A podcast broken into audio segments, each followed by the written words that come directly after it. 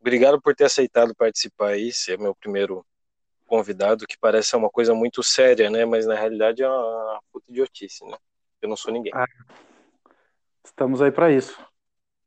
Muito obrigado, mano. Eu não consegui nem pensar em nome pro programa. Depois eu vou fazer uma cabeça sozinho e pensar no. A gente pode falar sobre isso durante o programa. Te ajudo. Obrigado, mano. O... Agora, agora, você, agora você oficialmente é um garoto de programa, né? É, e continuo sem receber nada, né? Eu acho que eu sou o pior garoto, garoto de programa que existe. É, então.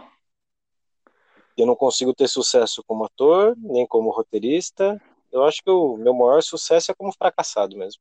É, mano. É...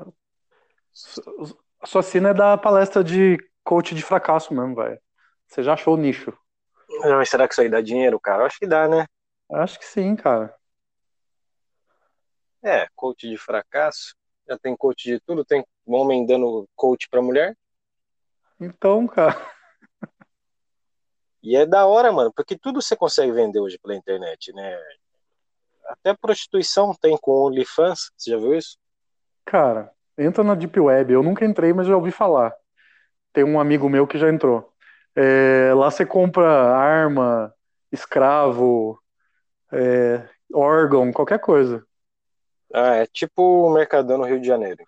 Tipo. A Feira do Colonial, lá em São José. Isso. Só que o bom é que você não tem contato físico, né? Tem as regras do OMS e você não consegue se contagiar com vírus, né? É, então, cara. Se você usar o Norton antivírus, daí você não pega nada.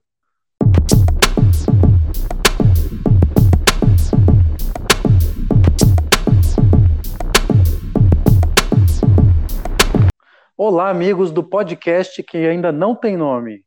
Isso, aqui como a gente consegue ver, a gente é bem organizado, igual o combate à pandemia no Brasil. A gente vai trocando o pneu do carro em movimento e ainda não tem um nome para esse programa.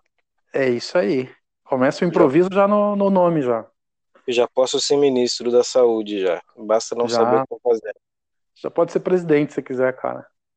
Porra, nem me fale, cara. Isso me dá uma certa tristeza. Mas é um é, fato. Vamos, não vamos falar de coisa ruim, não vamos falar do presidente, não. Vamos falar de coisa boa. Você estava falando de prostituição, né? Vamos... Isso, vamos falar aqui. Esse, ó, prostituta é um assunto bom da gente entrar aí agora, cara.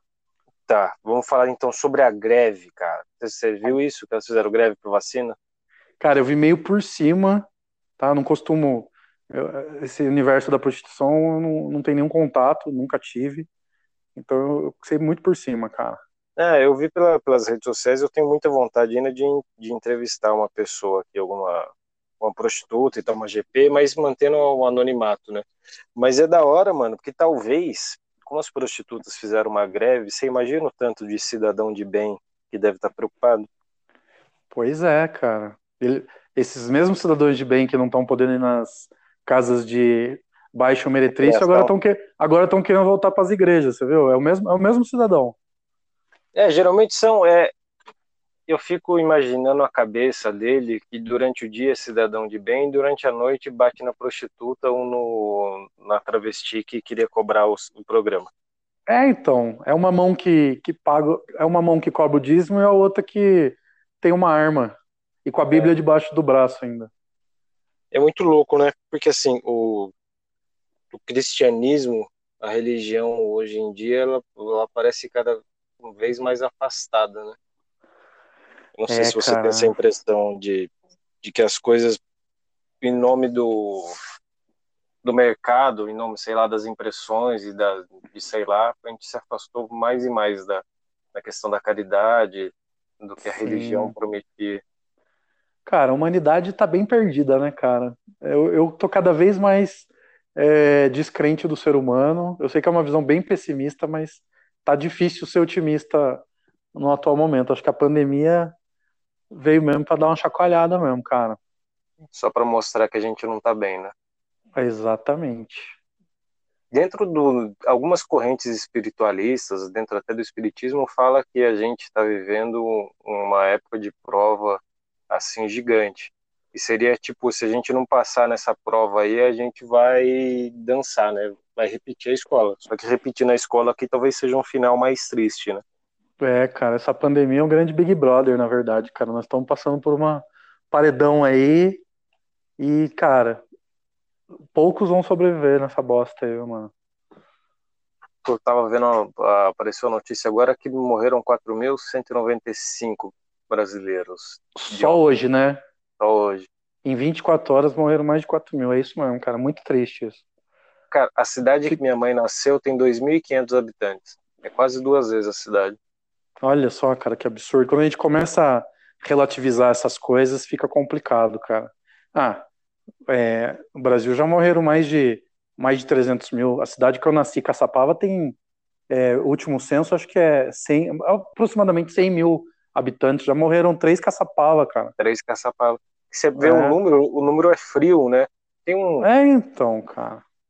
Tem uma frase que é engraçado. Ela é atribuída ao Stalin, mas ninguém tem certeza, não tem registro oficial. A morte de um homem é uma tragédia. A morte de milhões é somente estatística. Cara, e mas a gente, gente, tá, a gente sentindo isso na pele, o, o Pinelli, porque assim, tá acontecendo um pouco o que eu imaginava que fosse acontecer, entendeu? A gente vai ficando chocado, né? Foram 100 mil, depois 200 mil, batemos 300 mil, assim, é, é chocante. Chega um momento que a gente fica até meio anestesiado, a gente já não, a gente já não se choca tanto com o número de mortes. Mas a gente chegou no momento, né, o auge da pandemia até agora, cara, que é o momento mais difícil, assim, que o cerco tá fechando, cara. Eu, eu cara, eu sabia. Os negacionistas falando de cloroquina e tal, e eu sabia que o bicho ia começar a pegar a hora que começassem a morrer nossos amigos, é. irmãos, pais, mães, e é isso que a gente tá vivendo, cara, infelizmente. Tá Quando difícil morto fazer... tem nome, né? É exatamente, cara. Quando tá tão próximo da gente, é difícil. E, cara, a gente não pode enterrar, não pode se despedir direito. É muito, muito triste, cara. Fica difícil fazer piada nesse, nesse mundo que a gente tá vivendo, viu? Não, isso da, da, da pandemia, eu acho, assim, a, a falta de sensibilidade, que a gente viu até uma, uma, eu não, não acompanho muito o BBB, mas uma moça meio que relativ, relativizando a, a pandemia, né? Não botou fé. Você imagina ela que saiu do Big Brother imagina, e viu a quantidade de mortos que está acontecendo. É, infelizmente, né, cara? Sempre tem, tem pessoas negacionistas infiltradas que. Né, você tá falando da Sara, que saiu semana é, passada Sarah, do Big Brother. Foi, acho é, Faustão, né? Foi, foi. E assim, ela vários momentos ela falou que durante a pandemia, o começo da pandemia no ano passado, ela foi em várias festas clandestinas tal. Então, e, cara, é, é, é muita irresponsabilidade, né? Você tá num programa de entretenimento, mas assim, você tá sendo assistido por milhares, milhões de pessoas no, no Brasil inteiro, talvez até fora do Brasil, né? E assim, você dando uma opinião, dando uma declaração dessa, cara, assim, é muita irresponsabilidade, cara fazer uma festa clandestina é horrível, mas participar dela eu acho que é, é até um pouquinho pior. É, cara, sabe? É lamentável isso de verdade, cara. E a gente pega o Gabigol aqui em São Paulo, ele estava dentro de um, de um cassino lotado, clandestino também. Mesmo que cassino não pode no Brasil, né? Ainda é. mais durante a pandemia, e ele, a polícia encontrou ele debaixo da mesa. Olha só, cara, que. Na, que na defesa dele, ele disse que achou que era um restaurante. Eu fico imaginando, uhum. você confundir um restaurante com um cassino, você vai confundir um gol de futebol americano com um gol de futebol de salão. É, cara. Você foi. Você foi na pandemia, você foi flagrado no Bahamas, você falou que você achou que. Ah, desculpa, eu achei que era o Outback aqui. Era o Outback, aquilo ali não é uma picanha? É, é complicado. Ah, eu acho que dar desculpa esfarrapada é uma coisa tradicionalmente brasileira. É uma, é uma característica muito nossa. Pera aí, mas você não estava enfiando uma nota de, de 100 reais ali na calcinha da menina? Ah, cara, desculpa, eu achei que era ribs, achei que era o ribs on the Barbie ali, cara. Não desculpa. era conta ali, não, não era maquininha de cartão? É, cara, eu tava passando no débito, achei que... É, eu tô distraído, cara, essa pandemia deixou todo mundo doido. É, então, mano, é, é isso que a gente tá vivendo, cara. A nossa realidade tá tão bizarra, cara, que acho que nem o humor o surreal, o absurdo tá conseguindo acompanhar, cara. Os humoristas estão tendo dificuldade de abstração então, aí, viu, cara? Trabalhar tão suando, cara, porque o surreal é... tá muito tá muito dentro da realidade nossa, tem umas coisas absurdas. É... Como, diz, como diz o José Simão lá, cara, o, o Macaco Simão lá da Folha de São Paulo, a gente. O Brasil, o Brasil é o país da piada pronta, né, cara? O próprio pres presidente ele já, ele já vem com várias piadas prontas ali, que acho que humorista, cartunista tem dificuldade de transformar aquilo não, em humor. Não, não consegue competir. É uma é, competição assim, desleal, é assim o exercício da inapropriado da função. É, cara. Bom, acho que a gente já falou bastante e a gente não falou nem fiz nem a abertura do programa, né? É, então passo a palavra para você que é o nosso mestre de cerimônias aí. Fica me imaginando que isso era tipo a entrada do, do Jô Soares. É. Só que depois, vai, você criar... depois, depois vai colocar uns efeitinhos aí, né? Uma, uma banda aí, fake. É, vou ter que colocar alguém com talento, né? É. Isso está faltando. Bom, mas pelo menos, ó. Esse é um programa de entrevistas. Meu nome é Rodrigo Pinelli e hoje eu tenho a alegria de ter meu amigo Eduardo Espinelli, que parece que nós somos primos, é, mas felizmente não somos. Somos colegas e amigos de trabalho, né, Edu? É isso aí. Olá, amigos desse podcast que ainda não tem nome. Tem nome. Mas um dia se Deus quiser, vai há de ter.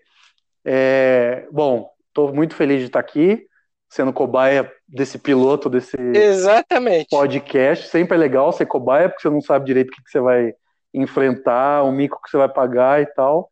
E como o Pinelli falou, nós somos quase parentes, sei lá. Ele é Pinelli, eu já fui Pinelli, hoje eu sou um ex-Pinelli. Ex-Pinelli. É. O, o Duque é diretor, roteirista, publicitário, e gigolou por amor. Ah, cara, isso o LinkedIn diz, né? Mas não acredita muito nas coisas, não. A parte do gigolô é verdade. Agora o resto, diretor, roteirista, isso é. Qualquer papel não, aceita qualquer coisa, né, mano? Não, aceito, mas você já não ganhou até prêmio, cara, por filme? Eu, inclusive, Sim, participei então. de um deles. É, então, não sei como, ó, ó, momento importante aqui do podcast. Não sei como um filme estrelado por Rodrigo Pinelli ganhou algum prêmio, cara. É impressionante eu confesso que eu também tenho minhas dúvidas. Aí, só que eu juro que eu não dormi com ninguém para conseguir esse prêmio. Talvez eles tenham errado na hora de digitar, né, lá na hora do prêmio, sei lá. É, tô... Lembra quando a Miss recebeu o prêmio sem querer? é, então. Não, mas o Eras à parte foi bem legal, sim, cara. Acho que acho que esse, aliás, o filme é até um tema legal pra gente falar hoje, hein? Não o sei se estava na sua filme? Não sei se estava na sua pauta aí, mas é um assunto interessante pra gente relembrar algumas du, coisas aí. Olha bem pra minha cara, você acha que eu tenho pauta? Cara, eu acho que a pauta é grande. Mano, como, ah, é, não, isso aí, a pauta é pequena também. Minha esposa, coitada, sofre com a minha falta de pauta. Cara, Pinelli, como é que. Olha, olha, você acabou de demonstrar total falta de conhecimento da plataforma que você está trabalhando. Você está num podcast e você fala, Du, olha bem pra minha cara. Você tá de sacanagem, né, meu amigo? Não, mas eu tô falando do olho da alma.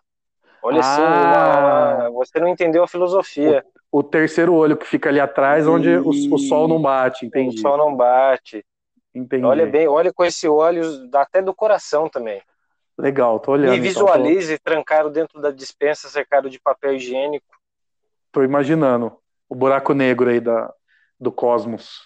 Isso, eu estou aqui te olhando. Então vamos falar de. Tudo vira filme? Vamos falar Tudo sobre vira filmes? filme. Vamos, do que você quiser, meu amigo. Como você falou, isso aqui é uma Beza, é, mesa de bar virtual, cara. É isso aí, cara. infelizmente é a cerveja. Bem é, que eu queria, também, mas não Também. Sei. Queria uma cachaçinha aqui pra eu ficar mais à vontade. Uma pinguinha fica bom. Vocês não estão me vendo, mas eu tô pelado aqui. Eu tô bem à vontade nesse podcast. Ainda bem que vocês não estão vendo. Eu consigo imaginar. A minha mente vai longe, assim. Eu com esse frio consigo te imaginar aí, parecendo uma azeitona, com a bundinha ah. peluda de fora. É, ah, mano, nem queira imaginar. Sabe aquela azeitona que tem uma anchova dentro? Vai. O Tudo, Vai. Tudo Vira Filme foi um, foi um concurso, né? Você inscreveu. Foi. Mano, foi uma. Foi uma coisa mais. Uma das coisas mais loucas que eu fiz na minha vida, cara. Fora a prostituição. Assim, foi muito foda porque, assim, é, não tinha roteiro, não tinha nada, cara. Foi um, um festival lá de Goiânia chamado é, Go Film Festival. É foi em 2017. 2017. E assim, surgiu essa oportunidade de participar e a gente foi montando, assim. Daí apareceu você, apareceu o Jean, várias o pessoas Jean. que eu não conhecia. Você já conhecia o Jean?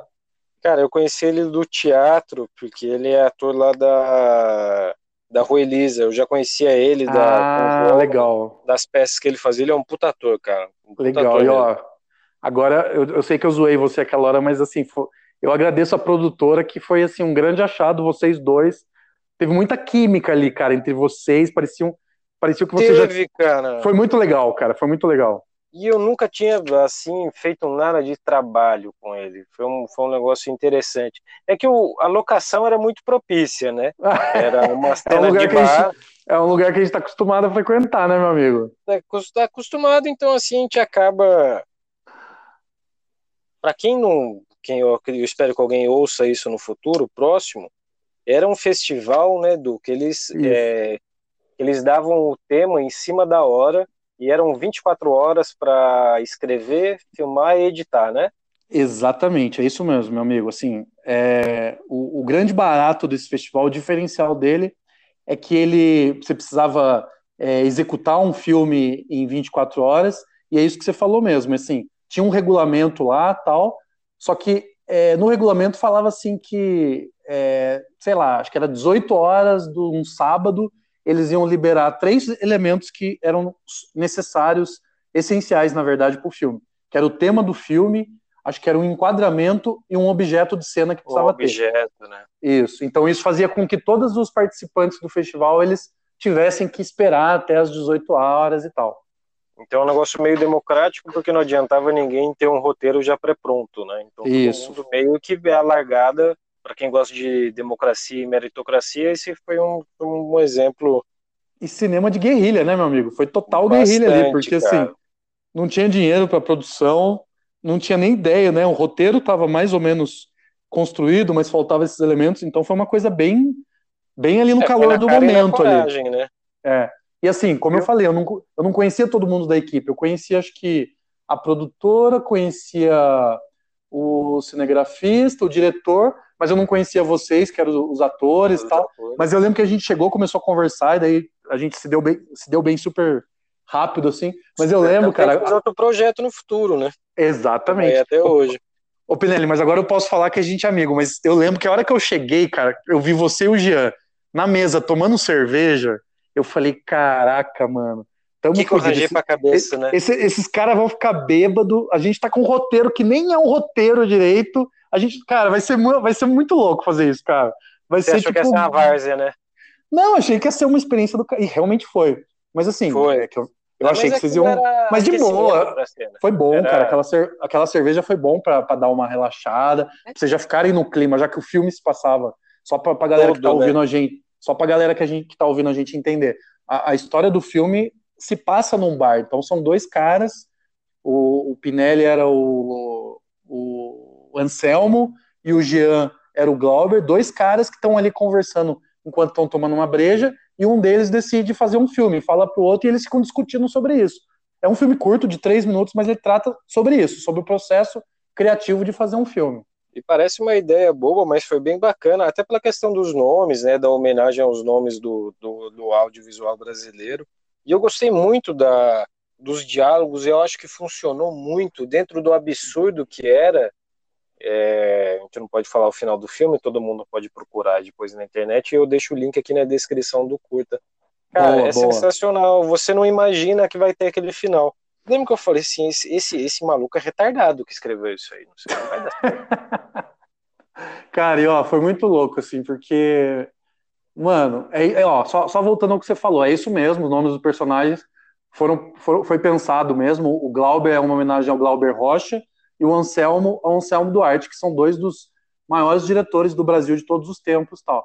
E, cara, é, foi uma viagem essa coisa do, do roteiro, da, do final, né, cara? Era uma coisa. Ó, ó, Pinelli, foi, foi o primeiro, não foi o primeiro roteiro que eu escrevi, mas foi o primeiro roteiro que eu filmei. Então, assim, ainda caí nesse festival que era muito louco, que é, você tinha que gravar e entregar um filme em 24 horas. Então, assim, foi uma viagem, cara. Assim, foi uma experiência, uma das experiências ricas, mas que foi total de improviso, né, cara? Foi uma maluquice total para todo mundo que estava participando. Eu lembro a gente recebendo o objeto e era uma coisa assim, meio que ao vivaço, né? Todo mundo na fila esperando o objeto. E, se não me engano, o nosso foi um livro. Foi um livro, cara. Ah, então, ainda bem que você falou isso. O livro também, né, foi informação que eles lançaram lá, o festival lançou, às 18 horas lá. E assim, cara, isso é, eu, eu fiz um rascunho de um roteiro pensando assim que poderia encaixar esse esse esse elemento, no, esse objeto, no caso um livro, em qualquer diálogo ali. Só que, meu, o objeto poderia ser qualquer coisa, poderia ser uma caixinha de um fósforo, elefante, né? poderia, né? ser, poderia ser uma vaca holandesa, poderia ser um elefante, poderia, poderia. poderia, ser, uma, poderia ser um anão travesti ali, objeto de cena. E aí? Cara, a gente ia ter que sair correndo e correr atrás dessa porra aí. Mas daí, cara, graças a Deus foi um livro, um objeto fácil. Eu lembro que eu, a gente já estava no processo de gravar, eu larguei vocês lá, larguei vocês, os atores ali, com o diretor, com todo mundo, falei, gente, vamos gravando aí que eu vou dar um pulo em casa, pego um livro que eu tenho lá e volto. E daí eu acabei trazendo um livro, cara, de um, um livro que foi o meu irmão, tá? O meu irmão já, já é falecido, mas ele era escritor. Trouxe um livro, trouxe um, um, livro do meu irmão, cara. Falei, ah, vou fazer uma homenagem Qual era o nome dele do livro, nesse filme. O nome do, do livro é Batalhão, é de Mal, Batalhão de Malditos, cara.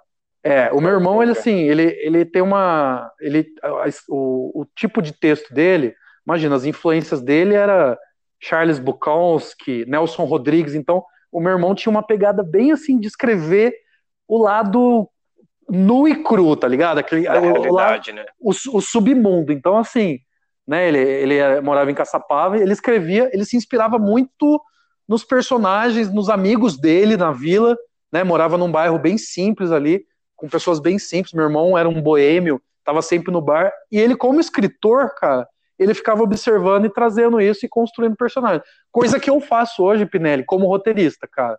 Sabe, eu vou pro bar, eu vou para, cara, eu ando de ônibus, agora não por causa da pandemia, mas é. assim, eu, eu gosto muito de transporte público, cara, que é um lugar que você fica ali, você fica ouvindo conversas, você vai, cara, pegando jeito de falar, coisas, é muito orgânico, cara, eu, eu gosto muito disso. Você acha então que o seu processo criativo vem muito da realidade e das experiências que a gente encontra aí no dia a dia? Esses personagens total, cara. reais. Total, total, cara. Tanto é que assim, é, os filmes que eu mais gosto, assim, as séries que eu mais gosto são as que são mais próximas da realidade, cara. Vou, dar, vou te dar até um exemplo, cara. Ó, ó que curioso. Eu nunca gostei muito de novela, assim. Daí, quando eu comecei a estudar roteiro, eu comecei a ver que, meu, meu, novela tem o valor dela, é bem diferente de, é. de cinema, mas eu tinha um preconceito, sabe? Eu falei, nossa, novela é uma, é uma arte inferior. Hoje eu mudei completamente a minha noção. Esse preconceito eu quebrei. Hoje, por conta da pandemia, é impressionante. Eu tô um pouco mais noveleiro, até Big, Big Brother eu, acho assisto, que todo né, mundo tá mais noveleiro, é. cara. E eu vou te falar uma coisa, essa novela que tá agora passando no, na Globo, do horário das nove aí, que é Amor de Mãe. Amor cara, de Mãe, né? É brilhante, cara. E ela é exatamente isso, Pinelli. Você olha os diálogos ali. É, a autora é Manuela Dias, que já tinha escrito. Já fez filme e tal, e ela já escreveu uma série para Globo chamada Justiça, que é muito boa. Justiça. E ela tem, ela tem essa característica, cara, dos personagens, dos diálogos ser muito real, cara, muito, muito orgânico. É uma frase que você ouve e você fala, putz, isso eu já ouvi alguém falar na, na rua, alguém. tá ligado? Tô no mercado, ouvi alguém. É muito real, cara, e eu gosto disso. Por isso que eu gostava certo. de Breaking Bad, cara. Breaking Bad Breaking é uma coisa é uma, muito, uma... muito contemporânea, sabe? É muito isso, cara. Eu, eu, particularmente, assim, eu não gosto muito de filme de época tal, eu sei que tem um valor, mas eu me identifico mais com essas coisas que são mais realistas, mais no tempo atual, assim. Mas é uma característica é minha. Ter uma identificação, né? É mais Exatamente. fácil de achar crível, né? A não ser que você vá para um universo totalmente absurdo, por exemplo, Senhor dos Anéis, cara. É uma coisa totalmente absurda você imaginar. A gente até tem anões aí, alguns monstros bem piores do que dragões, mas é um mundo totalmente épico e fantasioso, mas olha que engraçado. Você acredita nas personagens, você Sim, cara. Você você obviamente não se identifica com a situação, mas até dentro do que você falou do diálogo, você acredita naquilo. Sim, você pode não ouvir no ônibus, obviamente, né? Porque eu acho é. que não tinha ônibus naquela época. Mas você, você acredita, é uma obra assim extraordinária. Ô Pinelli, você falou do, do é, Senhor dos Anéis, cara. Eu lembrei do Game of Thrones. Game of Thrones é um caso à parte, assim, que é, é ele é nesse universo fantasioso, tem dragão, tem né, um monte de magia. coisa, magia e tal. Só que eu gostei, cara. Por quê? Porque tirando essa coisa do fantasioso, que é muito legal, muito bem feito, ali as, as discussões, as, As conversas. intrigas. É, é, é muita coisa do ser humano, cara. É uma coisa meio de, de Hamlet, de, sabe, de. é, caralho, esqueci o nome do, do autor de Hamlet, me ajuda aí.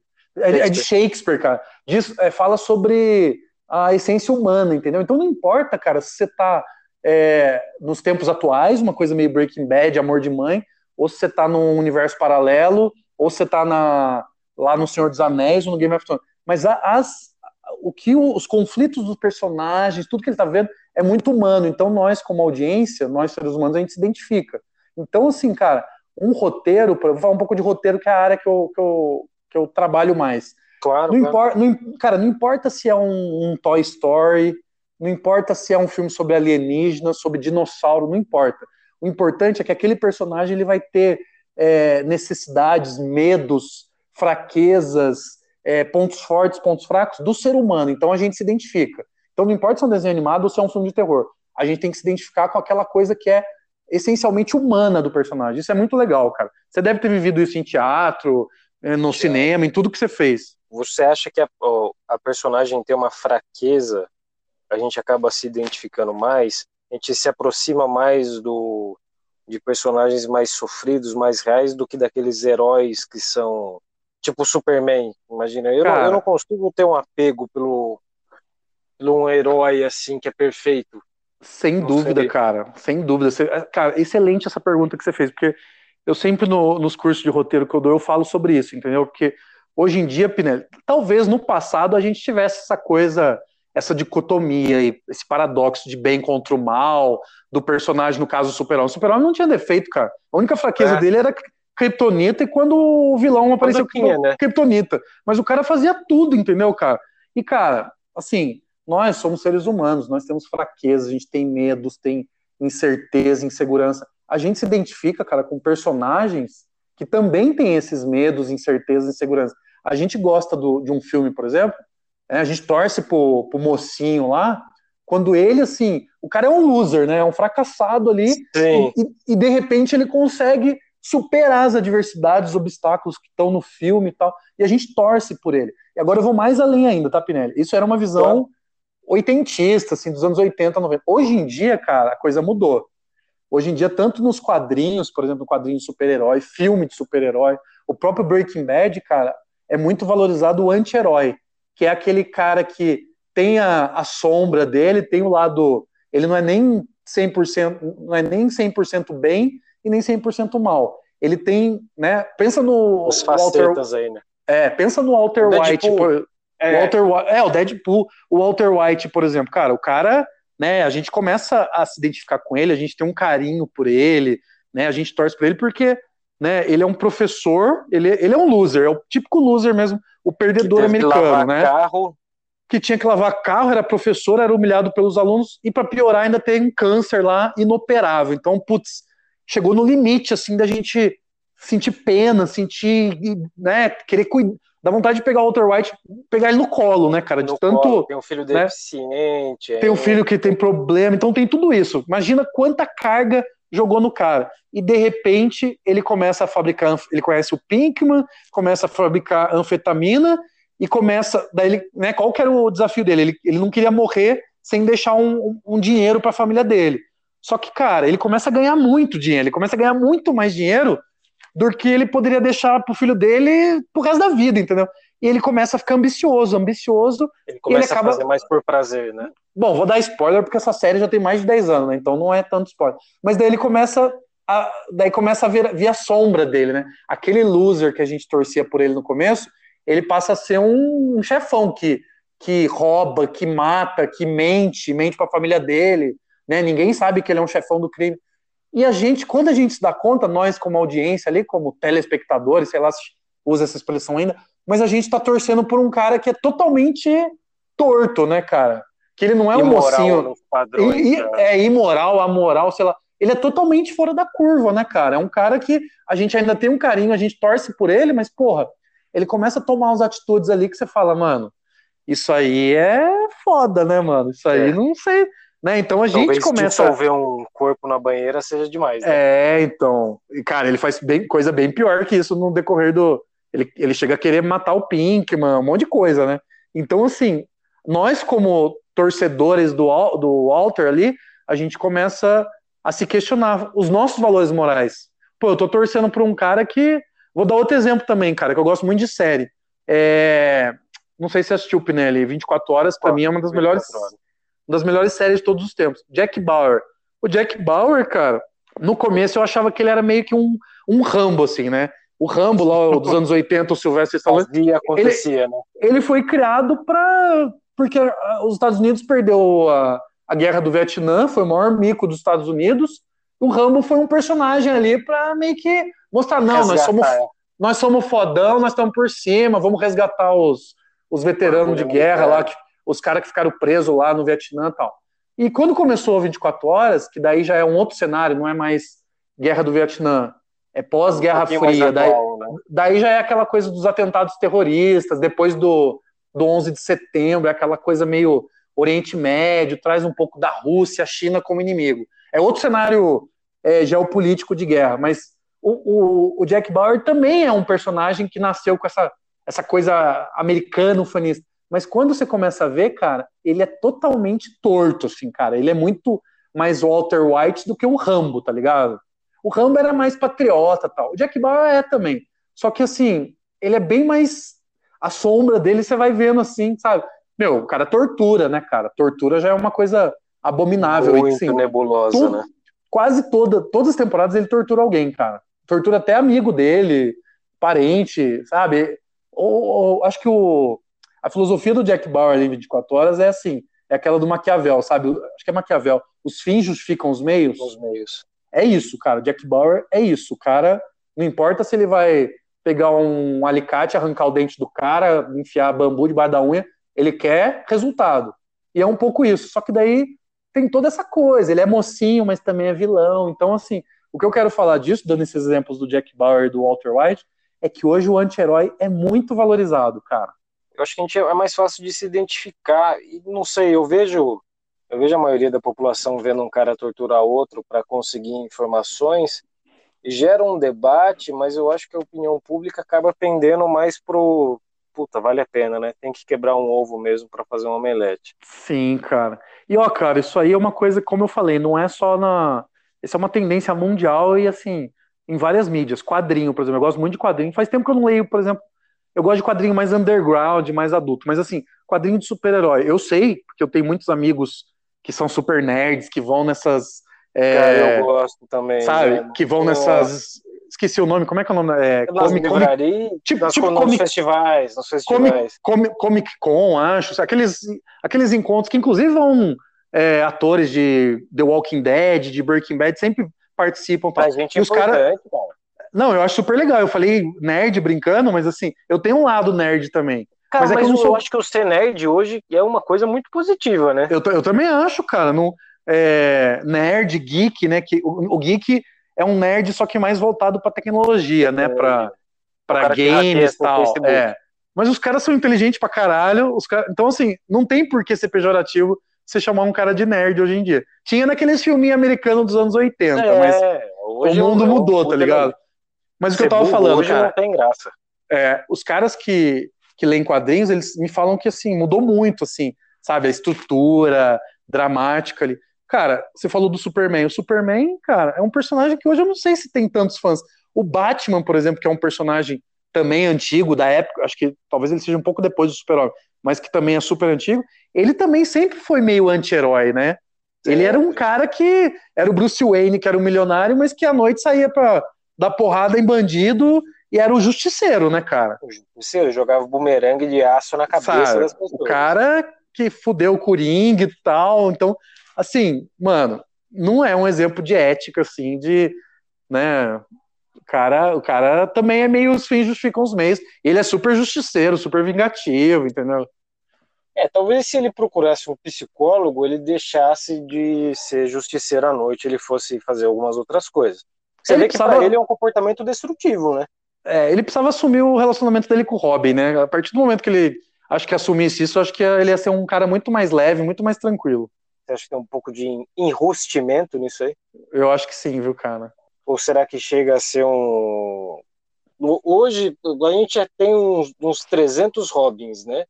É, então é e essa relação dele com, com esses Robins, com o Alfred, a gente pega algumas teorias. Será que faltava amor de pai? Será que ele era abusado? Será que ele abusa? Realmente aquelas Sei. roupas da série clássica de colã é um negócio meio complicado, né? Cara, o, o herói já é. O herói clássico já é meio esquisito de usar aquelas roupas lá, né? Colante, né? E ser um, um uma referência masculina de testosterona para muitos fãs aí, né? Então é uma grande dicotomia isso aí, né? E, é cara, é, agradar é, o homem, né? Não a mulher, né? É. E é tão bizarro, né, cara? Você sabe, pensar que alguém vai vai ver o Robin com aquela máscara minúscula e vai ver ele numa num supermercado, numa fila de banco e não vai saber que não vai saber que é, é bizarro isso, né? É bizarro isso. Acho que a população era mais burra, não sei. Oh, o Clark Kent lá do, do Superman, um óculos. Mano, Porra, o, não é o possível cara... que o óculos faz tanta diferença. o cara colocava o óculos impressionante, como se ele tivesse colocado um escafandro, né? E a Luiz, é, Lane, é. Não e a Luiz Lane não sabia que o Clark Kent era o super-homem, cara. Isso aí, isso aí, na boa, é, é ridicularizar, é subestimar a inteligência da audiência, cara. É, eu concordo. E, tinha, e chegaram até na época dos quadrinhos, eu acho que lá atrás, chegaram a justificar essa mudança, essa, essa mudança ser um pouco mais dramática, porque parece que tinha algum lance de magia, eu não lembro direito, eu não acompanho muitos quadrinhos clássicos, eu acompanho mais os quadrinhos hoje. E, e cara, o Batman é porradeira, meu irmão. O, ele é retardo total. A Marvel agora colocou o Conan nos quadrinhos. Uhum. Cara, Mano, o Conan desce a espadada em todo mundo. É, é, é divertidíssimo, cara. Ele, ele, gera uma. Não sei, eu, a gente acaba se, se apegando mais a esse cara do que o. Eu não consigo gostar muito também do, do é, Homem de. Ferro. É um negócio é, tão distante, velho. Eu, eu tive minha fase de, de ler muito, assim, quadrinho, tanto da Marvel quanto da, da DC, assim, mas hoje em dia eu não sei, cara, não até os filmes da Marvel, assim, eu, eu acho muito efeito e tal, não, não me atrai tanto. Mas, cara, eu lembrei de outro exemplo bizarro. A gente falou do Robin com aquela mascrinha ali e tal, todo. O, o, cara, lembrei de outro que, deve, que é do seu tempo também, porque você é um pouco mais novo, só que eu.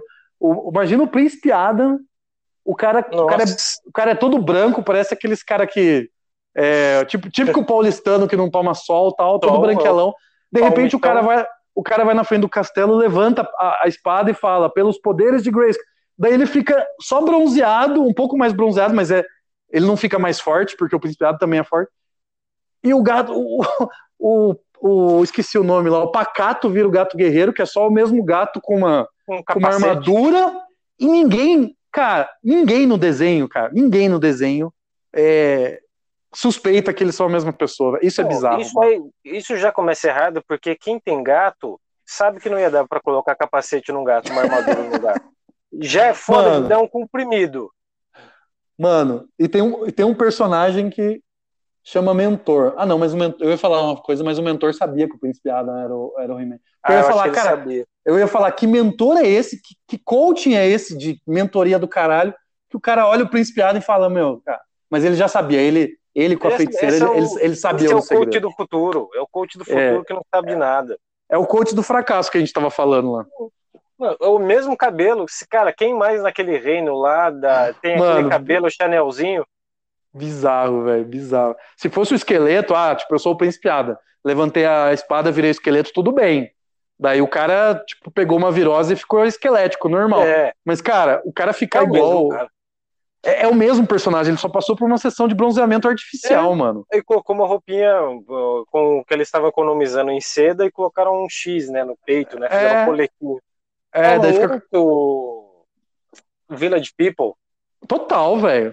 Não, se coloca o He-Man, coloca um policial, um índio e sei lá o que lá, um mecânico, é o Village People, velho. É o Village People, é a mesma coisa, velho. Ele ainda tem a espada para fazer uma graça. É, então, não, adora, adora uma espada, né? Você acha que tinha um. Assim, a gente pega os heróis, voltando até pro Conan, eles, eles eram gostosões assim, mas isso não era para as mulheres, né? Isso era para era um apelo para o público masculino que queria aquilo, né? queria ter aquele corpo. É, mano, eu, eu sempre acho que, que é para os dois, né? É para quem. Cara, é que nem, por exemplo, um desfile de moda, né, cara? Você bota umas mulheres lá, mesmo que sejam aquelas modelos magérrimas, assim, tal, mas são mulheres lindíssimas. O cara, né? Eu já fui em desfile de moda, tal, algumas vezes. O cara lá, não tô falando eu, mas tô falando um homem em geral. O cara vai lá, ele fica deslumbrado com a mulher, nossa, que mulher bonita. Às vezes nem repara na roupa da mulher, até porque o homem não repara muito essas coisas. Lógico. O cara fica, o cara fica atraído, porque ah, ele, ele, ele fantasia, eu quero aquela mulher, é aquele idealismo. A mulher, cara, que vai, que também olha a roupa, porque mulher olha a roupa, olha sapato, mas também olha, olha modelo, modelo bonito, ela já se projeta, eu quero ser assim, eu quero ficar magra assim. Então, eu acho que esse modelo vale também pro Conan aí, pro, pro He-Man, todo fortão lá.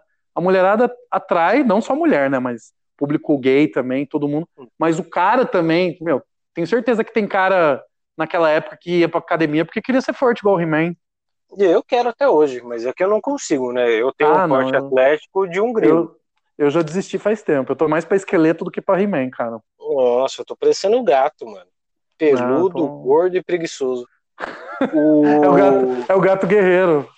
Puta que pariu, cara. Mas vou fazer uma pergunta polêmica. Você acha que essa questão do audiovisual, da cultura em si, tem que ter. Isso até indo para a questão de modelo, tem que ter uma responsabilidade social, cara? Porque ah, talvez cara. padrões. Ou foda-se, é só audiovisual, é ficção e não tem que ter responsabilidade nenhuma. Não cara, tem que é ser uma... uma preocupação. Essa é uma pergunta bem complexa, viu, cara? Porque assim, eu, eu não gosto do politicamente correto, sabe? Assim, é, eu vou me explicar melhor, tá? Assim, é, eu não sou da turma que acha que tudo é mimimi, que passa pano para um monte de coisa. Mas, assim, ao mesmo tempo, como eu trabalho com humor, eu também fico preocupado com muito com medo, né? Com excesso de restrições, assim, ah, não pode fazer isso, não pode aquilo. Você, né, você também trabalha com humor, você sabe disso. A gente fica meio receoso. É óbvio que nós, como humoristas, roteiristas, diretores, escritores, atores, enfim, comunicólogo, eu, eu sou publicitário também, a gente tem uma responsabilidade social né, muito grande, né? É, é o que a gente estava falando aí da. Eu não sei se foi nesse podcast ou naquele outro que a gente não gravou, mas falando da Sara do Big Brother, ela vai lá e fala, né? Tudo bem, ela, ela era uma, uma anônima até entrar no Big Brother mas ela falou uma coisa lá que milhões de pessoas no Brasil inteiro estão vendo. Né? Ela pode ser um exemplo para muita gente, seguidores, e ela fala que, ah, na pandemia eu fui em festas clandestinas e tá tudo bem. Peraí, né, gente? Então, não é bem assim, né, cara? Por mais que ela não seja uma, uma apresentadora de TV como o Faustão tal, até, até o Faustão, que é o Faustão, ele fala umas merda lá. É, mas eu acho que a gente tem que tomar muito cuidado, viu, cara? Assim, então, assim, é difícil responder. Essa pergunta que você fez não é muito preto no branco. Ó, até essa resposta preto, preto no branco é polêmica hoje em dia eu falar. É um negócio perigoso. Né? Mas, assim, tem que tomar cuidado. Eu acho que depende muito da mídia que você está trabalhando, depende muito da proposta, sabe? Que do, da, cara, depende de várias coisas, cara. Acho que vários fatores. Então, assim, não, é, não sim, tem como sim, dizer sim ou não, né? Temos tem. que ter uma responsabilidade social, mas talvez se, se é para chutar o balde assim, acho que tem que ter tem que ter algum tipo de aviso ali falando que não sei, cara, não sei, tem que tem que pensar numa solução. É, é esse é um drama que a gente está vivendo hoje, viu, Pinelli? Acho que não sei nem se a gente tem uma resposta para isso, para falar a verdade, cara. Porque a arte muitas vezes ela tem como objetivo até chocar, né? Quebrar alguns, alguns padrões que se. Eu acho que o, o politicamente correto é, foi uma conquista. Se a gente pega os Trapalhões há mil anos atrás, cara, é, era errado umas coisas que se falavam. Mas esse, essa, essa patrulha do, do bom senso, do politicamente correto em excesso, pode acabar com, cara, sendo uma, uma, uma censura velada. A gente vê gente que às vezes faz um deslize, por exemplo, você faz um deslize, você como faz um comentário que não foi feliz, que foi errado, e a sua carreira, a sua vida pode acabar por uma coisa que às vezes você não tem nem chance de se explicar. Então, nós, nós somos da geração dos trapalhões, né, o Pinelli? Que, assim, Sim, assim, é, é, é um álcool na cultura, uma, né? É uma pequena amostra, né, do, é, é o Didi, que era o nordestino, né, o cearense, era o Zacarias, que era o, o, efe, o efeminado tal, tinha o Mussum, que era o negro, o negro. bebum, bebum, meio malandro, meio sambista, tal, daquele jeito dele, malemolente. né? E assim, hoje, né, cara, mudou isso, né, cara? Eu acho que os Trapalhões, embora passa passa reprise, hoje em dia aquele tipo de humor, não sei, né, cara? Com esse com esse, como que é a expressão que você falou? Tipo policiamento, né? Com essa patrulha. Esse, essa patrulha do, do politicamente patrulha, correto. Não sei como é que seria, né, cara? Então, assim, só que ao mesmo tempo, o mundo mudou, a sociedade mudou, né, cara? Se antes a gente aceitava algumas coisas, né? Eu sofri bullying na, na escola. É, hoje, hoje tem uma, uma preocupação que eu acho até legítima de, de ter uma maior. Como que eu posso dizer? Um cuidado maior. Pra... um cuidado com as crianças. Vítima. Eu tenho um filho pequeno, cara. Eu, eu, eu também sofri com, com o bullying. Então, só que, cara, hoje em dia é, é, complicado. Eu também, eu não tenho filho, mas assim, eu não quero que meu filho passe pelas coisas que eu passei, sabe? Pelo bullying, sofrimento, toda agressão verbal e tudo mais. Só que assim, ao mesmo tempo que eu estava te falando, né? A gente tem, tem essa responsabilidade social. Voltando àquela outra sua pergunta. Aquela pergunta. É, cara, a gente está vivenciando aí né, essa semana no, no, Big Brother, que não é um programa de humor, é um programa, é um reality show, né? Que teoricamente é para ser um como se fosse um laboratório da realidade. Você pega um monte de gente aqui da vida real, tira eles da vida real e coloca dentro de um aquário lá para todo mundo ficar olhando assistindo né? Tipo um experimento humano ali. Sim, é um experimento cara, social. Tá... Experimento social fudido. E ali eles colocam, né? A própria Globo que faz a seleção, eles colocam já pessoas que são os machos ali, os machos tóxicos, abusivos, né? Aqueles caras meio escroto tal, e coloca também militantes, pessoas é, LGBT. Antagonistas uma das outras, né? A, né? A Globo quer esse conflito, porque esse conflito dá audiência. Só que, cara, tem que tomar cuidado, porque ali a, galera ali, eles ficam três meses ali, tem hora que eles esquecem das câmeras, né, cara, assim, e soltam umas agressões ali, às vezes é meio velado, às vezes é meio, você vê que não é intencional para ofender, esse que é o problema, que não é para ofender, mas ofende, porque falta um pouco de empatia, mas tem muita agressão ali homofóbica, machista, racista, então, assim, tem que tomar muito cuidado com isso, sabe, cara, ao mesmo tempo da gente não, não virar uma coisa que a gente não possa mais fazer humor com nada, a gente também tem que ter um olhar de empatia com o outro, sabe? Pô, você vai fazer uma piada sobre deficiente físico, sobre deficiente mental, mas, pô, e um, se coloca no lugar, cara. E se você tivesse um, um filho que é deficiente mental, se você ouvir é muito delicado. É, é uma. É, é, é foda, cara. A gente só vai saber o que é isso se a gente viver isso, cara, na pele, sabe? Se a gente tiver um filho gay, se a gente tiver um filho negro, se a gente tiver um filho deficiente, sabe? Só, só com isso que a gente vai sentir na pele. Então, assim, falar que é mimimi e tal, cara, é uma burrice, cara. Esse pessoal não. Não, eu também não acho. Sabe? Então, é essa situação, cara, eu acho. A gente tá vivendo um período de mudanças, eu acho que a gente tá indo para um lugar, para um ambiente de mais discussões, de, sabe, das pessoas se respeitarem mais, embora ainda tenha uma ala que cague para isso, que desrespeite, mas eu acho que a gente está evoluindo, aos poucos a gente está evoluindo. Você acha que a gente tem conseguido mais diálogo ou a gente tem fechado mais portas? Cara, difícil, viu, cara? Essa per... Você tá com cada pergunta cabeluda, meu amigo, assim. Eu tô querendo te fuder, né, cara? Desculpa. em partes, eu acho que a gente tá tendo mais diálogo. Esses programas antigamente não. Programas como Big Brother, que tem uma grande audiência aí no Brasil, e tantos outros, própria, próprias novelas, filmes estão sempre trazendo esses assuntos. Então isso promove mais diálogo. A partir do momento que você tem numa novela das nove, por exemplo, um personagem que é trans, por exemplo, você traz esse assunto para debate. Ajuda, por exemplo, uma pessoa que é trans, mas tem medo de se assumir, de conversar com a família, né? Ela começa a, a ver possibilidades ali, entender aquela narrativa ali, e ajuda ela, talvez. Então, nesse, nesse aspecto, eu acho que tem é, maior diálogo hoje em dia. Mas, em contrapartida, cara, tem uma ala conservadora que é isso que eu te falei, acha que falar sobre racismo é mimimi, que eu sou totalmente contra, tá? Assim, eu sou totalmente contra esse tipo de comportamento. comportamento claro. são, o comentário dessas pessoas é, é o típico é, classe média, é o cara, é o homem branco, classe média, é, sabe, que nunca sofreu racismo, não sofreu preconceito por ser diferente, homossexual, que está dentro dos padrões ali. É o homem de bem, usando uma expressão. O homem de bem. Homem de que bem, você fala. Um homem de bem, entre aspas, que é bem. Estamos sendo bem sarcásticos, né, meu amigo? Eu acho que. Eu não sei, eu acho que com essa faixa mais. Com, com extremista você não dialoga, né? você não consegue negociar com terrorista. Não dá, cara. Mas o que você falou dos exemplos, a gente pega. Cara, quando anunciaram o, o filme da Pequena Sereia em live action, vai, eu não sei nem que pé que tá, mas ia ser, ou vai ser uma atriz negra. Uhum.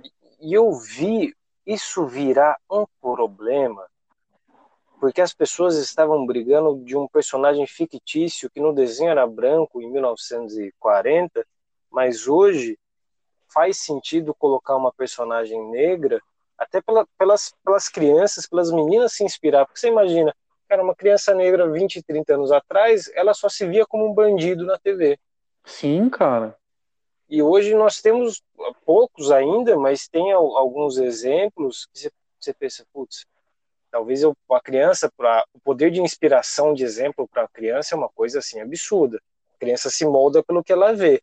Uhum. Se, se, ela vê uma heroína negra, ela pensa, cara, eu posso, eu posso ser isso. Eu não preciso seguir pelo mau caminho. É, o, aquele filme lá, o, é Pantera Negra, né? Aquele filme? Pantera Negra. Aquilo Pantera foi Negra foi um divisor de águas, assim, cara, porque pela primeira vez eu tenho amigos, né, amigos negros que têm filhos pequenos que contaram essa experiência de, do filho ver um, um super-herói negro, seja nos quadrinhos, seja no filme. O quanto isso é, é libertador, sabe? É, meu, é muito louco isso. A gente nem imagina qual que é essa o poder sensação. que isso tem, né? Porque pra gente, cara, que é a gente não. Não vou dar uma de Fiuk aqui, desculpa por ser homem. Mas a gente é. não tem essa noção, porque a gente vê bons exemplos em, em, em, todo lugar, né? Por exemplo, o cara que é gay, cara, ele não. Por que, que é um tabu social hoje muito forte? Porque não se discutia aí dentro. Tem um casal gay, ou algum, alguma parte dessa minoria no audiovisual, é, ajuda. Deveria ser normal, né? Uhum. É, hoje em dia, o Pinelli, é, voltando à questão das crianças ali, né, de inspiração para elas. Tem bonecas negras, cara. Acho que na nossa época eu, eu não lembro de ter boneca, boneca negra, sabe? Hoje em dia você tem bonecas, você vai na, na loja, tem, então assim, rola uma identificação, sabe? Porque crianças negras antigamente, lá nos anos 80, tinham bonecas que eram brancas, sabe? Que, olha que, cara, é uma coisa louca, né? Não tinha plástico sentido, negro, cara. né? Por que, que não, não fazia, né? Não faz nenhum sentido, cara. Porque eles já viviam na margem da sociedade, não tinha por que ter um produto direcionado para elas, né?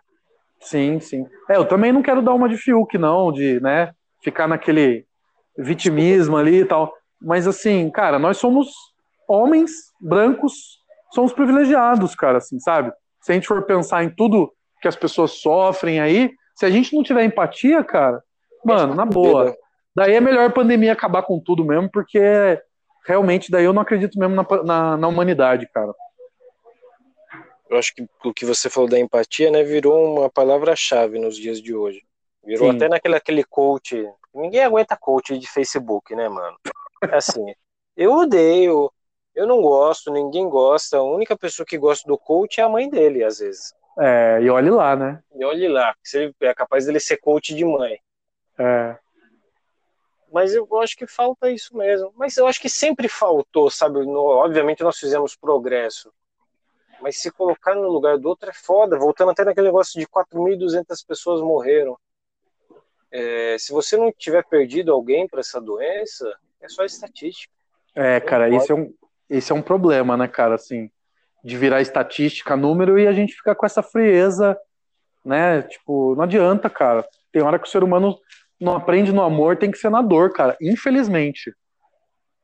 Ô, Pinelli, é vou, voltando, agora eu lembrei de uma coisa que eu queria te falar, que a gente estava falando de, de inspirações, é, referências negras. Cara, por exemplo, vamos falar de catolicismo, que é, não sei se é a maior religião do Brasil aí, porque tá, deve estar tá perdendo espaço, eu, mas eu, eu acho que ainda é a maior, a maior nação ainda, católica, ainda é a gente. Ainda é maior, então. É, cara, pensando num exemplo aqui perto, vai. Aparecida aqui. Cara, a, a imagem de Nossa Senhora ali de Aparecida, ela é negra, cara. E aí? Será que o, o branco, é, o católico branco ali, é, privilegiado ali, o homem de bem ali, ele aceita isso numa boa? Ela é, cara, ela é negra. A, a imagem se aceita, cara. A, a, imagem que foi encontrada lá pelos pescadores no Rio, lá, pela história que contam, que foi achado lá em Aparecida, ela é uma imagem negra, cara. E aí? Ó, vou falar um pouco da minha religião, tá? Não queria entrar muito nesse assunto religião. Eu sou um bandista. É, bom, porque você é da Umbanda, né? Eu sou da Umbanda, cara. Iemanjá. Iemanjá eu sempre achei que fosse branca, mas é, é negra, cara. É Tem... negra, porra. Mas é, é negra. É, a imagem que eu imaginário tenho... tudo é branco, né? É, então, cara, a gente tava vivendo um processo de não sei se existe isso, mas é desbranqueamento, acho. É um desbranqueamento. Cara, você acha que Jesus era branco, mano? Porra, é, eu acho que Jesus era branco, não entende idade de geografia. Vai mano, colocar um maluco branquelo europeu lá naquela região ali, o cara vai morrer em cinco dias queimado. É, Jesus parecia você na época que era que tava no tudo velho. Cabeludo. Homem branco, cabeludo e barbudo. De olho claro ainda, sabe? Tipo, é, mano. É um hipster. É muito ariano, cara, é muito ariano. É um hipster, é um, é. um estudante de sociologia, vegano, com um coque amarrado. É esse. Exatamente, esse, é cara. Esse é Jesus. É o Jesus top. É o Jesus gourmet, gourmetizado. Lógico, velho. Não dá, mano, não dá, sabe? Tem que, a gente tem que questionar mais as coisas, cara. Não, não dá para aceitar mais, né? Você começa a pensar assim, cara, por que que Judas deu um beijo em Jesus, né? Para quem acredita, para quem segue. É... Você acha que por quê? Porque Judas gostava de beijar as pessoas, cara? Porque Jesus devia ser igual todo mundo naquela bagaça. A vida pública é. do maluco foi três anos, ninguém reconhecia. Era. É. Ih, deu uma cortada aqui, meu amigo. Deu uma cortada? Deu. Repete aí o que você falou, só que eu não entendi. Não, que Judas deu um beijo em Jesus, né? Sim, com certeza, cara. Porque Jesus, com certeza, era um clone de todo mundo, era tudo igual cara teve uma vida pública de três anos. Os romanos não reconheciam o cara, não tinha como. É. Cara, esses dias, né? Essa semana aí que teve a Páscoa e tal, eu vi um meme no Facebook que falava assim, né? Como que é que acho que é, resume bem essa conversa que a gente está tendo, Pinelli, dessa mudança. Como que uma pessoa, na mesma semana, ela comemora a volta da ditadura militar, que tinha muita gente querendo comemorar. acho que era o aniversário da ditadura, sei lá. 31 de março, eu acho. Né? É, e na mesma semana comemorar a Páscoa. Que não, foi não quando, tem como. Quando Deus foi pregado na cruz, foi torturado e tal. E ressurrei, teve a ressurreição. Cara, bizarro, mano, bizarro. O ser humano realmente. É, especificamente o brasileiro, é para ser estudado pela NASA. Eu acho que se vier alienígenas aqui, não sei, cara.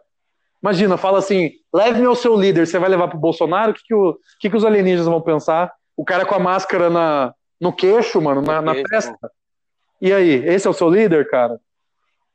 Eu acho que, mano, se o alienígena vier aqui no país, ou qualquer lugar da Terra, ele vai falar, mas não é possível, cara. Cara, não é tá possível. Tá 4 bilhões esse planeta aí, esse planeta eu fiquei, mas deve ser a mesma sensação que meus professores olhavam para mim no último dia de aula e falavam, cara, mas não mudou nada.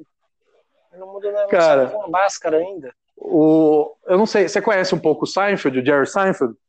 Conheço um pouquinho, como diz o, meu filho. Eu, eu sou viciado em Seinfeld, assim, cara. Eu já assisti todas as temporadas, tal. Gosto do. Ele é, ele é um dos. Não sei se você sabe, ele é dos precursores de stand-up, né, nos Estados Unidos, tal. Ele é um cara ele. Ele é um cara fudido. Eu já li um livro dele e tal. E ele fala uma coisa que é muito interessante, cara ele fala assim: se um alienígena chegar no, na Terra e a primeira imagem que ele vê for um, um ser humano passeando com um cachorro na coleira e o ser humano tá indo atrás do cachorro, catando o cocô do cachorro, quem você acha que ele vai imaginar que é o líder, que manda? Tá, mano. A gente mano, vai ser aprovado. Por isso que não veio nenhum ET aqui. Ninguém tem interesse é, em negociar. Mano, é bizarro. Já, já veio e desistiu, cara, na boa. Falou, cara, isso aí é um, é um puteiro, é um, é um lixo, é um. Sei lá. Não, não vale aquela, a pena, cara. Tem as prisões espaciais nos filmes, né? Tem, é, que vai ser um país, um mundo penitenciário. É. Vai, vai ser igual o Brasil no começo, ele só vai mandar os presos. A Terra é uma, é uma grande. É um grande penitenciária de. De tudo, toda a escória do, do, do resto do universo, acho que vai vir para cá, cara. Cara, se você pensar pelo lado positivo, mostra que a gente está conseguindo até que se sair bem, né? A gente Sim. não mata a gente não dá tiro na cabeça de ninguém, a gente não gospe na cabeça, na cara. É, eu acho que a gente é, é um dos poucos que, né, conseguimos sobreviver aí, cara. No Brasil, não tem... o Brasil é um nível hard, né? O Brasil não é para principiantes. Né? É, não, não temos arma em casa, entendeu? Isso já ajuda. Cara, você lembra quando roubo, teve aquele roubo da, da, do perimetral no Rio de Janeiro, que era umas colunas de, de concreto gigantesca? É. Cara, era um negócio, se eu não me engano, pesava 75 toneladas. Como que você rouba um negócio de 75 toneladas e ninguém vê? É, mano, bizarro. É só no... A gente é profissional nisso, cara. Se tiver um atentado terrorista aqui, não vai ter. A gente vai prender o terrorista, ele vai ter dengue, chikungunya. É, e vamos tacar cloroquina nele em sonda anal ainda, você vai ver. Cara, a cloroquina é um, é um fenômeno assim que eu não eu, a gente até entende, mas, cara, em que momento a ciência para seguir algo só que uma pessoa indicou? Mano, não sei te dizer, viu, cara? Eu, eu já desisti de vários, vários seres humanos, assim, sabe, cara? Já bloqueei, já. Mas não adianta, cara, assim. O, hoje, a, a informação que chega pelo WhatsApp é mais, é mais relevante e mais crível para muitas pessoas do que uma descoberta científica, por exemplo. Ah, você vê os terraplanistas terraplanistas aí e tal. terraplanista, mas sabe o que eu imagino? A, a internet, banda larga, assim, para as pessoas, para 99% da população brasileira, ainda se resume ao WhatsApp, né? Sim, sim. E, e, o que que, dentro disso que você falou, o que que chega no WhatsApp? Chega o negócio da cloroquina, chega ah. ozônio no cu, é isso não, não chega essa a, a ciência assim para gente que é esclarecida e tem recurso é, não fazer uso da ciência e seguir loucura é imperdoável eu acho que você não você a partir do momento que a pessoa tem acesso ilimitado à informação você não tem muito o que fazer mas a, é. a população que se resume ao WhatsApp cara é cara tipo, tem gente falando que não vai tomar vacina, velho. A gente parou de medir ah. a temperatura na cabeça porque falaram esse, que isso ia queimar a cabeça. Esse assunto me deixa até mal-humorado, porque eu tenho pessoas próximas a mim que falaram que não vão tomar vacina, e isso me deixa extremamente mal-humorado. Mas eu vou te falar uma coisa, ó. Se chegar um vídeo do presidente aí, esse ser aí que as pessoas chamam de presidente, ele falando que, ó, a partir de hoje, comer merda protege contra o coronavírus. Vai ter muita gente comendo merda sem questionar, velho. Vai, vai ter, cara. As mortes por cloroquina, era uma coisa que eu acho que não se tinha, já tem documentado umas seis ou nove. Então, tá mas tomando o... cloroquina até que vou fazer o bico. Mas o pessoal tá cego, né, meu amigo? O pessoal tá cego. É aquilo. O cara, ele não, né? Não foi ele que transformou as pessoas. As pessoas já, já eram assim. As pessoas já eram racistas, homofóbicas e é, ignorantes né, é, limitadas culturalmente e tal. Você e... acha que foi questão de alguém fazer Cara, esse pacote e se tornar um líder para as pessoas seguirem? É, elas só precisavam ter alguém ali que desse voz a elas, cara, um líder. Se é que pode chamar assim, né? Um, alguém para chamar de mito, alguém com poder. E é isso que aconteceu no nosso país, velho. Aconteceu no, nos Estados Unidos também na época do Trump. É isso, cara. A gente está vivendo isso. Impressionante como a gente está evoluindo em algumas áreas e regredindo em outras, cara. Lamentável isso, de verdade. Porque eu acho que legalizar e comemorar a ditadura um período tão nefasto, eu acho que é o, o fim meio que da moral do ser humano, da beleza da alma. É, porque não teve nada de, de bom na. Você falou sobre a tortura, né?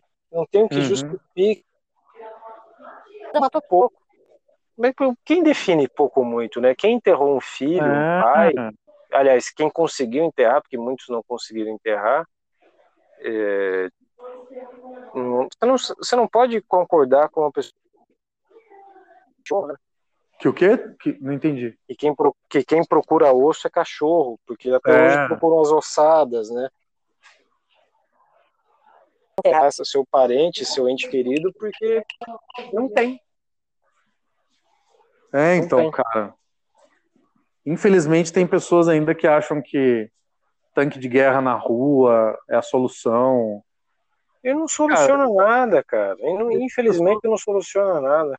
E essas pessoas têm uma informação muito rasa, sabe, Pinelli? Assim, é coisa que a tia, tia do WhatsApp passou e chegou e ah, não, vamos vestir camisa do Brasil, vamos colocar no Facebook aquela imagem do olho lá com a bandeira do Brasil com uma lágrima.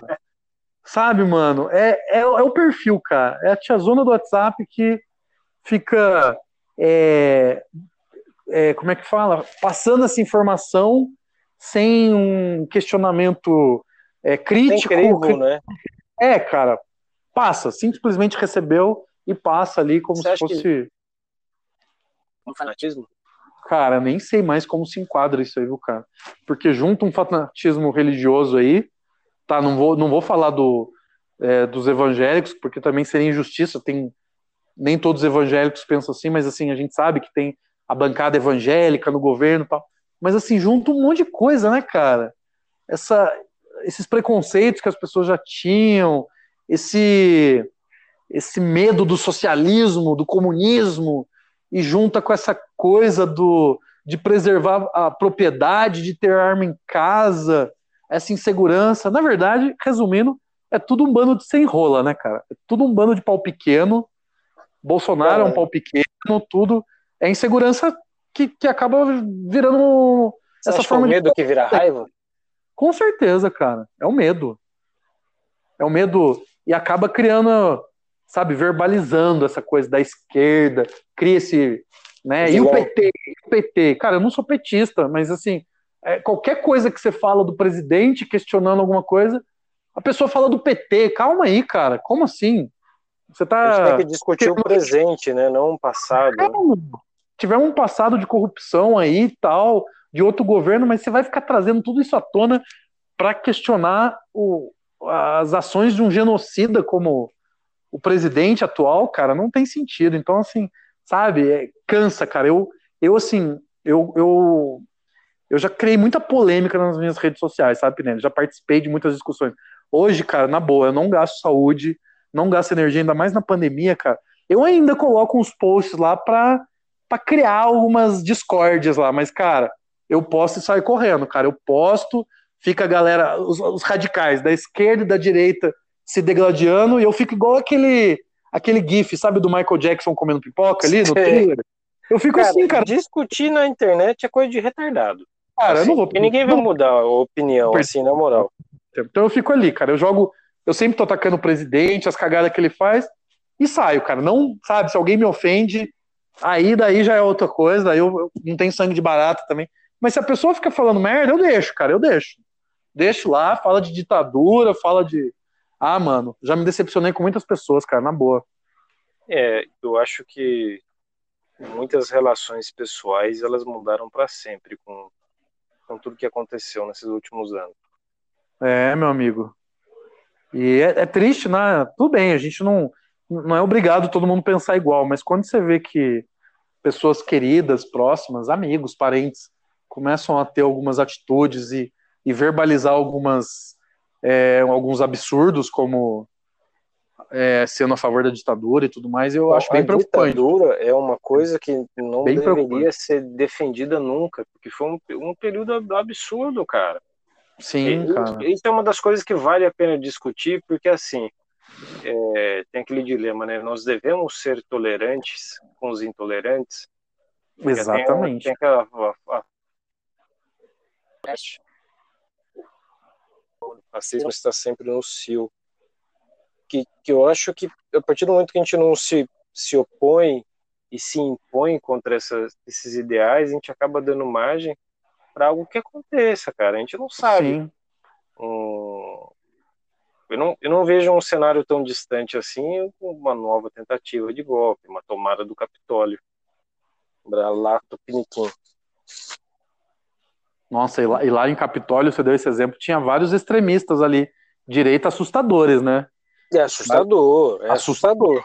O cara vestido de, sei lá, de alce, o que, que era aquele cara lá?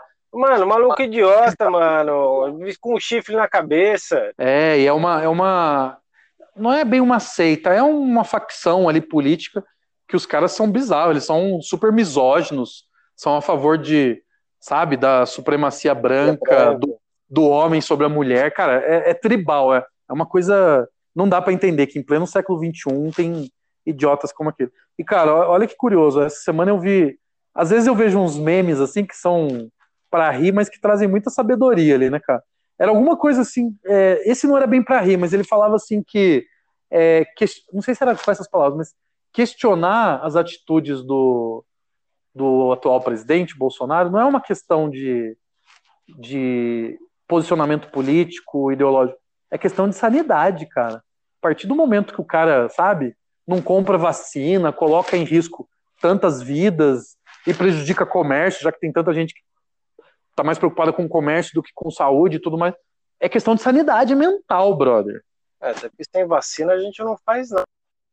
Tem que. A gente tá vendo o, o preço de não ter comprado vacina no passado hoje. É. Mano, a gente precisa de duas coisas, cara: impeachment e vacina. É isso. Acho que é o começo do. É o começo da nossa reconstrução aí, porque, ó, tá difícil, cara. Eu não sei se a gente consegue nenhuma das duas, né? A vacina tá difícil também. É. Cara, a gente tá falando há mais de uma hora. Você Pois acha é. que, isso, que isso tá bom? Ou você acha que a gente Eu encerra? acho que tá bom. Não, daqui a pouco, ó, é, pelo que eu vi, essa, esse formato dura 40 minutos, não é? Porque acho que deu 40 ele caiu, não foi isso? Eu acho que foi minha internet, cara, que deu pau, velho. Ah, cara, se você quiser ficar mais, ó, são, aqui tá dando 27 minutos. 27. Se quiser ficar mais aí até dar uns 40, por mim tá ok, viu, brother? É? É de Pô, boa. Maravilha, cara. Que- Mas, mas só se programa aí pra você finalizar, senão a gente vai acabar o programa de novo sem, sem uma despedida. Ah, assim que é bom. Você não tem despedida, não É, tem nome de não, programa. Não... Não tem nem nome, vai ter despedida oficial agora, né? Pelo amor de Deus. É, eu fiquei pensando em programa do Rodrigo, porque eu sou muito criativo, né? Olha, Por isso que eu não dei certo como publicitário, porque eu não consigo criar um nome. eu vou te ajudar, vai. Eu não sou. Eu, eu sou publicitário, mas não sou criativo, mas eu te ajudo. Quero ver essa ajuda. Não li seu roteiro até hoje, né, cara? É, nossa, maldito, cara, são 10 páginas. Não, não Ah, são cara. 10 páginas, são mais do que 10 páginas, velho. Tem Eu umas... nem tenho mais seu roteiro. Manda aí que eu vou ler, vai. Prometo. Ó, pra quem não sabe, eu mandei um roteiro pro meu querido aqui. Pra quem não sabe, dois- todo, todo mundo que tá ouvindo não sabe. Deve ter uns dois meses. Era um Cara, roteiro meio grande, vai. Era, eu acho a- que dava 40 A páginas. pressa é inimiga da perfeição, ó. Não se esqueça dessa frase que os nossos avós nos ensinavam. É, mas nossos avós ensinavam isso porque eles não tinham pressa pra fazer porra nenhuma, né? Estavam capinando um lote. Aí realmente você não precisa ter pressa pra ficar no sol com uma enxada. Não, Agora, manda aí, de novo, manda aí de novo, que até o final da semana eu juro que eu vou ler. eu duvido. Fala, ó, agora, agora tá registrado aqui nesse podcast, hein, cara. Mas está registrado em todo lugar. Eu já te perguntei umas 20 Cê- vezes no Facebook, no grupo do Você WhatsApp, pode, no você pode cartório. acionar, pode acionar jurídico aí se eu não cumprir. Pode. Jurídico. Olha bem pra minha cara de quem tem jurídico. Você não tem nem pessoa física, vai ter jurídico. é, eu não tenho nem nome do programa. Ai, cara, mas ó, eu acho que vai, é vai ser alguma coisa de podcast sem nome aí, porque, cara, não, não se atenha a isso, não fique preso a isso, cara. O importante é o podcast ser bom, cara. Você tá gostando É. da nossa conversa? É isso que importa. Cara, eu tô gostando. Eu espero que as pessoas gostem também. É, que eu achei que ia ter mais. Eu achei que ia ter mais palavrão, mais baixo nível, assim, eu já vim preparado já. É, mas é- acabou sendo um negócio mais. Mas legal, cara, eu gost- eu gostei também, eu acho que. Mas Quando eu você- imaginei que ia ser mais, mais é, porradaria, tiro no bomba, dedo no cu e zombaria, mas não foi, né? É. Mas, cara, se você quiser me convidar para outro episódio mais sem papas na língua, também tamo aí, cara. Vamos, cara, a gente tem que gravar com os moleques lá do. Ah, Vamos gravar isso, vamos gravar. É que eles são muito enrolados, cara. Nossa senhora. Você Os falou meninos lá. É, mano, é uma- é uma- eu espero que eles ouçam isso que eu tô falando. E parece Manda para punheta- eles no grupo depois. Eu vou mandar porque é uma punheta que não acaba nunca. É um bando de palhaço, né? O que, que você vai esperar de uns palhaços desses? Cara, eu. T... Falta, mas eu peguei meu, meu caderninho aqui, eu tinha escrito algumas coisas. Eu coloquei. Falta cinco coloquei... minutos pra Falta cinco é... minutos. Você vai falar de pauta, mano. Vai tomar no Puta cu. Que, você vê como eu sou um excelente apresentador. Eu coloquei aqui o do, do seu documentário, mano. Do, dos ah, palhaços. Vamos falar. Minha vida é uma piada, né? Não é isso nome? É, minha vida é uma piada. Cara, eu, eu achei. Não deixa de ser uma espécie de caridade o que você fez, né? Que dá cara, luz para esse trabalho tão bonito, né? Um projeto muito bacana, cara, que a gente ainda tá, tá em fase de, de montagem do filme. A gente já terminou de gravar. Mas, cara, putz, que felicidade fazer esse projeto, Pinelli. Assim, tudo começou porque, assim, a gente. O pessoal de, uma, de um estúdio lá de São José, eles me chamaram, falaram que queriam participar de um edital né, de cultura lá da, da cidade, da Prefeitura de São José dos Campos. Viva a cultura! Hã? Viva a cultura! Viva a cultura! E daí, cara, é... daí perguntaram se eu não queria participar, eu falei, opa, tô dentro tal. Daí eu entrei lá como proponente tal, e eu ia fazer o roteiro e ia dirigir o filme. Seria o primeiro filme que eu ia dirigir, assim, sozinho. Eu já co-dirigi um monte de filme, mas ia ser o primeiro documentário e o primeiro filme que eu ia dirigir. E daí, cara, eles falaram para eu pensar num tema.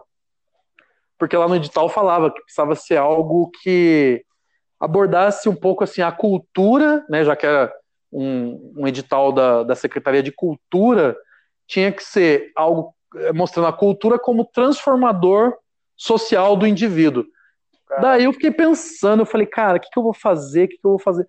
E daí, cara, de repente lembrei do Lucas, né, o, o Braz também, que estava no grupo ali de humor que a gente tem ali, de trocadilho e tal. Falei, cara, quer saber? Acho que eu vou fazer alguma coisa dos doutores palhaços, cara. Que eu acho tão legal isso aí. É um e daí, assim. Trabalho. Hã? É um baita trabalho. Cara, é lindo demais. Eu conhecia pouco, óbvio. Para fazer o documentário, eu fiz umas pesquisas, tal, pesquisei. Daí eu troquei muita ideia com o Lucas, porque com o Braz eu ainda não conversava tanto, não tinha tanta proximidade como eu tenho hoje. E daí o Lucas me deu umas ideias lá, a gente foi trocando ideia. E daí eu comecei a rascunhar, cara, esse roteiro. Pensei nessa coisa de ser Minha Vida é uma Piada, justamente para questionar pro palhaço se, pô. É, porque assim, a ideia do filme é mostrar como que a vida pessoal, além de contar um pouco das histórias que eles vivenciam nos hospitais, ajudando as pessoas, sejam crianças, sejam adultos, mas também mostrar como que é a vida deles, assim, quando eles não são, quando eles não estão de máscara e estão com o nariz, como que é a vida é uma piada o tempo todo, eles são engraçados o tempo todo. E daí eu já tinha assistido, né, é, pra, durante o processo de pesquisa, eu assisti aquele, não sei se você assistiu, Pinelli, tem um documentário, acho que é longa-metragem ou média-metragem, do Doutores da Alegria. É Doutores da Alegria o filme, eu acho. É bem legal, só que eu queria fazer uma coisa bem diferente, uma, uma outra pegada. E daí, cara, e outro desafio também, esse edital era para ser um, um, mini documentário, ou seja, tinha a duração máxima era 10 minutos. Pô, você faz 10 um minutos, cara. Pouco, né, cara, se você for pensar, meu. Pouquíssimo. O filme, o Tudo Vira Filme tem 3 minutos, cara. E assim, é muito rápido. Então, assim, foi um desafio, porque assim, daí eu, eu elegi duas ONGs, tá? É a ONG de São José dos Campos, que é Compartilhando Riso, e a ONG de Taubaté, que é o Plantão do Riso, que os meninos participam, o Lucas e o, e o Braz. E daí chamei, acho que no total foram sete palhaços, doutores palhaços, mas eles todos foram entrevistados sem com a cara limpa mesmo para contar da vida deles, tal. E cara, foi uma experiência incrível, cara, incrível assim, nossa. É muito emocionante, sabe, assim. Eu acho que em toda entrevista eu chorei, os entrevistados choraram, porque traz muita coisa, assim, sabe, histórias que eles tinham guardado ali que tem momentos no baú. Cara, foi, foi uma experiência incrível, cara. Assim, eu tô muito ansioso para ver esse filme pronto. Eu já vi o primeiro corte, ficou bem legal, mas agora a gente está mixando som, tá fazendo colorização. Eu acho que vai ficar um documentário bem bacana aí, viu, cara? Quando tiver disponível, compartilha aí também com, com os ouvintes do nosso podcast sem nome. Tá? Isso, tá? cara, com certeza. E a gente pode falar só sobre isso. Sim, é, sim. Talvez um dia ter uma pauta, talvez ajude isso, né? Sim, daí a gente chama o, o Braz também, o Lucas para participar, para eles, eles falarem um pouco, porque eles foram bem importantes no filme aí, cara. Mas é ah, isso, pô, foi foi uma, um baita projeto aí, cara, que me. Além da, da realização profissional de fazer um filme, foi o primeiro filme que, né, eu tive a responsa de ser um diretor, né, tudo isso, tava com uma equipe maravilhosa, assim, mas as decisões eram minhas, não tinha muito ali com. E eu É, sempre quando você que puxa o gatilho é mais responsa, né? Ah, é, né, a bucha. Ah, e teve um desafio também, né, Pinelli? A gente tá. Porque assim, é um documentário. E tinha algumas cenas, cara. A maioria foi gravada assim. Uma a gente gravou no CAC, sabe o CAC lá No de CAC, no teatro. o teatro lá do Valmor Chagas, lá tal. É, outra a gente gravou na produtora, mas tinha algumas cenas que eu queria, que estavam no roteiro, que eram muito importantes, que tinham que ser gravadas no hospital. Só que, cara, a gente tá no meio de uma pandemia, cara. Como que Os hospitais- grava no Os hospital? hospitais, o trabalho dos palhaços, tá, to- todos estão suspensos, não, não pode ir no hospital. E, cara, por um milagre da natureza, de uma intervenção divina, sei lá o que vocês ouvintes aí acreditam, mas eu consegui, cara, um hospital desativado, hospital novinho em folha, o Pinelli, assim, impecável. Cara, vazio, vazio. Conheci uma pessoa, ela e ela estava fazendo essa gestão do hospital aí, porque ele está numa transição, ele vai ser vendido. Cara, consegui o hospital inteiro para mim, com todos os quartos, os leitos, tudo à disposição. Tinha uma cena Caramba. o palhaço caminhando no corredor. E, cara, é aquilo, né, cara? A prioridade. Eu queria fazer um filme foda, com uma fotografia bonita. Queria essa locação, mas assim, eu tava preparado psicologicamente caso eu tivesse que abrir mão dessa cena e reescrever o roteiro. Porque Que assim, tinha a priori- grandes chances, né? é, tinha grande chance. Eu não sabia que ia conseguir assim. Foi... E assim, a prioridade era manter a, a, a saúde da A equipe, né, saúde, cara? lógico. seguir todos os protocolos de, de saúde, de segurança. E no final deu tudo certo, cara. A gente conseguiu gravar com toda a equipe lá, levamos atores, tinha ator mirim, tudo lá, com toda a segurança do é, que, que a gente queria, cara. Cara, Mas foi isso, cara. Parabéns por esse trabalho, é, Quando- pela realização de ser um diretor, eu imagino é um passo assim gigante. Conseguir um edital ainda, eu acho que aumenta um pouco a responsabilidade. Sim. Cara, muitos parabéns. É, Mesmo- fico feliz, né, cara, porque nós artistas dependemos disso, né, cara, desses editais aí. E foi muito legal, porque assim, né, não é, não é um, um valor muito alto, né, mas assim, é, qualquer dinheiro é bem-vindo nesse momento de pandemia, né, cara, que os artistas estão passando tantas dificuldades aí, os, os artistas, os atores, Cara, atores de teatro não estão podendo estar no teatro, né, tá tudo tão restrito, os músicos não estão podendo. Então, assim, qualquer recurso, qualquer ajuda é bem-vinda nesse momento, cara. Oh, com certeza. Esses editais fazem um serviço. A gente imagina a cultura, né, no imaginário popular é coisa de maconheiro, né? Mas é, É, uma então. indústria que, que move uma quantidade de dinheiro assim assustadora. É Audiovisual não é só ator fazendo suruba, né? Tem o técnico Move- de áudio, tem o técnico move- de luz. É uma, é uma indústria, né, cara? Move a economia no Brasil, cara. No Bra- no Brasil e no mundo, né? no mundo. Você pega Hollywood, Bollywood, todo É. mundo eh, encara isso com uma seriedade tremenda, né? Aqui entrou É. no ódio popular. Exato. Mas, E a gente cara, nem viva faz tanto suruba e nem fuma tanta maconha. É, nem. Mas viva a cultura, arte como resistência, tamo aí, cara. Cara, Pinelli, eu acho, Acho que eu acho que é uma deixa sensacional que você deixou aí. é, Viva a cultura, viva a ciência, viva o amor, a população, viva a vida, né? Exatamente. É isso aí, cara. E viva o humor também, porque assim, né, isso que a gente tá fazendo tem um pouco de humor aqui. O meu filme do- dos palhaços doutores tem tudo a ver com humor, né? O tema ali é a, a- essência do filme é mostrar como o humor cura, como o humor é capaz de É Mudar- transformador, né? é transformador, não só para as pessoas que são atendidas nos hospitais, mas para os próprios palhaços. Fica essa essa lição aí para nós, meu amigo. Cara, muito obrigado por ter participado. A Cara. gente se vê em breve, eu vou editar isso aqui. Maravilha, foi demais, cara. Obrigado, foi um prazer participar. Agradeço aí os ouvintes aí. Meia dúzia de Espero gatos que tenha pingados. algum. Se tiver meia, dúzia, tá bom ainda. Eu não sei se vai ter meia dúzia. Tá lindo, cara. Todos são, cada, cada um de vocês, cada ouvido de vocês é, é valioso. Obrigadão, É, Pinelli. Muito obrigado pelo um ouvido, tá? E conta comigo aí para as próximas edições, cara. Vamos falar mais de cinema, humor e putaria. Perfeito, cara. Já vamos pensar já no próximo. Já fica a Maravilha. dica aí pra quem ouvir. Vamos ter mais disso. Um abração, hein? Um abração, um beijo, Du. Um abraço pra todo mundo. Fica bem. Esse é o podcast sem nome com Pinelli e ex-Pinelli. Uma boa noite, um bom dia, uma boa tarde pra quem estiver aí. Tchau. Falou.